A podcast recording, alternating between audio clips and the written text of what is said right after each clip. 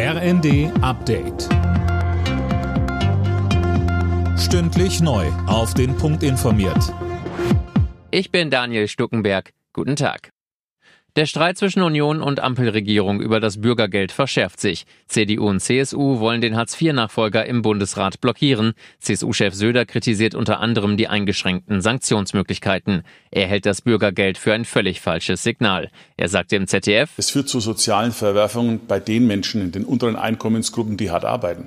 Kassiererin, äh, Busfahrer, Polizist, ähm, äh, Friseurin beispielsweise, die in Berlin oder München sind, werden am Ende, wenn sie arbeiten, weniger haben, als wenn sie nicht arbeiten.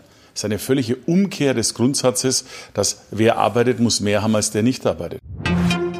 Nach dem knappen Wahlsieg von Herausforderer Lula bei der Präsidentschaftswahl in Brasilien kommen unter anderem Glückwünsche aus Deutschland. Kanzler Scholz twitterte, er freue sich auf enge Zusammenarbeit, vor allem bei Handel und Klimaschutz. Lula hatte bei der Stichwahl gegen Amtsinhaber Bolsonaro knapp 51 Prozent der Stimmen geholt.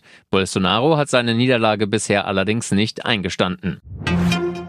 Heute soll es Klarheit in Sachen Gaspreisbremse geben. Kanzler Scholz trifft sich mit Vertretern von Arbeitgebern und Gewerkschaften zur dritten konzertierten Aktion. Vor dem Treffen will die Expertenkommission Gas und Wärme ihren Abschlussbericht vorlegen. Stand jetzt soll der Dezemberabschlag für Gas und Fernwärme vom Bund übernommen werden.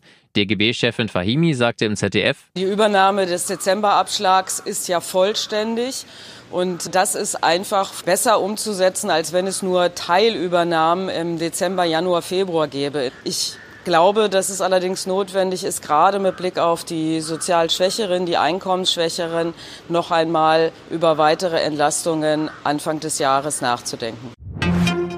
China hat das dritte und letzte Modul seiner Raumstation Tiangong auf den Weg ins All gebracht. Mit der Station will China in Sachen Raumfahrt zu Russland und den USA aufschließen. Für 2029 ist ein bemannter Flug zum Mond geplant. Alle Nachrichten auf rnd.de